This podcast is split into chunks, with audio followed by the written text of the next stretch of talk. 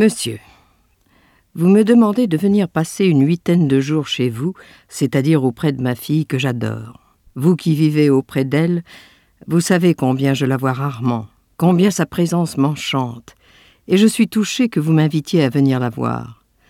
Pourtant, je n'accepterai pas votre aimable invitation, du moins pas maintenant. Voici pourquoi. Mon cactus rose va probablement fleurir. C'est une plante très rare que l'on m'a donnée, et qui, m'a-t-on dit, ne fleurit sous nos climats que tous les quatre ans. Or, je suis déjà une très vieille femme, et si je m'absentais pendant que mon cactus rose va fleurir, je suis certaine de ne pas le voir refleurir une autre fois. Veuillez donc accepter, monsieur, avec mon remerciement sincère, l'expression de mes sentiments distingués et de mon regret.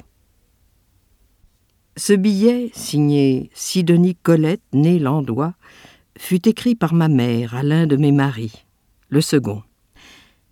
L'année d'après, elle mourait, âgée de 77 ans. Cette lettre et tant d'autres que j'ai gardées m'enseignent qu'à 76 ans, elle projetait et entreprenait des voyages, mais que l'éclosion possible, l'attente d'une fleur tropicale, suspendait tout et faisait silence même dans son cœur destiné à l'amour.